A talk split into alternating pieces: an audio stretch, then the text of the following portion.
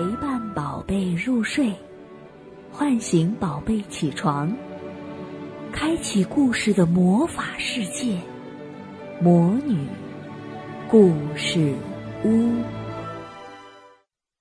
小朋友们好，我是萤火虫姐姐。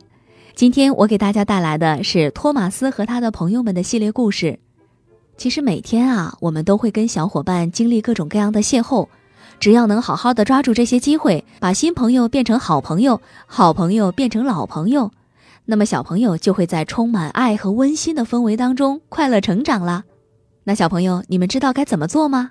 一起来听下面的故事吧。停不下来的比利。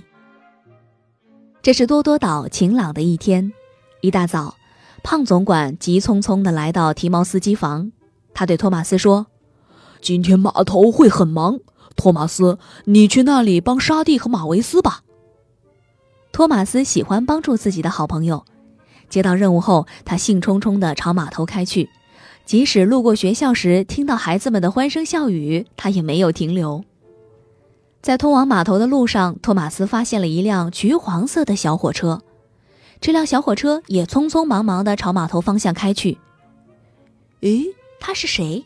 托马斯好奇地跟在这辆小火车身后。很快，橘黄色的小火车来到码头，开始忙碌起来。托马斯很想认识一下这位新朋友。你好，我是托马斯。托马斯友好地说。可是，橘黄色的小火车连句话都没说，就匆匆忙忙地开走了。轨道上只剩下托马斯孤零零地停在那儿，瞧着新朋友越来越远的身影，托马斯心里难过极了。我是不是忘了微笑？还是他不喜欢我，不想跟我做朋友啊？托马斯想知道自己哪里做的不好。正在这时，沙蒂开到托马斯身旁。“嗯，你好，托马斯。”托马斯把刚才发生的事儿告诉了沙蒂，随后问：“那辆橘黄色的小火车是谁？他为什么那么匆忙呢？”沙蒂说。啊，那是新来的比利，他想向大家证明自己是一辆有用的小火车，所以一直忙碌着。听完沙蒂的话，托马斯心里好受多了。他想，原来是比利太忙了，不是他不喜欢我。托马斯不想放弃认识比利的机会，于是他决定找机会再试试。托马斯一边运送货物，一边盯着比利的动向，生怕错过任何机会。可是比利太忙了。一转眼，半天的时间过去了，比利终于停下来，松松车轮，歇一歇。托马斯主动来到比利身旁，说：“你好，比利，我是托马斯。半天时间你就转运了这么多货车，你可真努力呀！”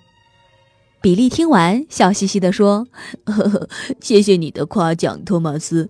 我一直很努力，希望自己能做一辆有用的小火车。”就这样，托马斯和比利成了好朋友。那天下午，托马斯帮助比利转运沉重的货车，比利在前面用力的拉，托马斯在后面卖力的推，两辆小火车合作的非常默契。托马斯还叫上他的朋友裴西来帮忙。比利，这是我最好的朋友裴西。托马斯介绍说：“裴西，这是我的新朋友比利，他很努力哦。”很快。裴西和比利也成了好朋友，在大家共同的努力下，码头的工作终于完成了。他们都很高兴能和努力的比利成为好朋友，特别是托马斯。小朋友听完了故事，你知道当你发出邀请而被拒绝的时候该怎么办吗？萤火虫姐姐告诉你：被拒绝别放弃，主动找原因，把问题一个一个。解决掉，小朋友，你学会了吗？亲爱的小宝贝们，今天的故事就讲到这儿了。想听更多的好故事，欢迎你在微信公众号上搜索“魔女故事屋”，加关注来和我们做朋友。这里有更多的好故事等着你哦。我们下期再见。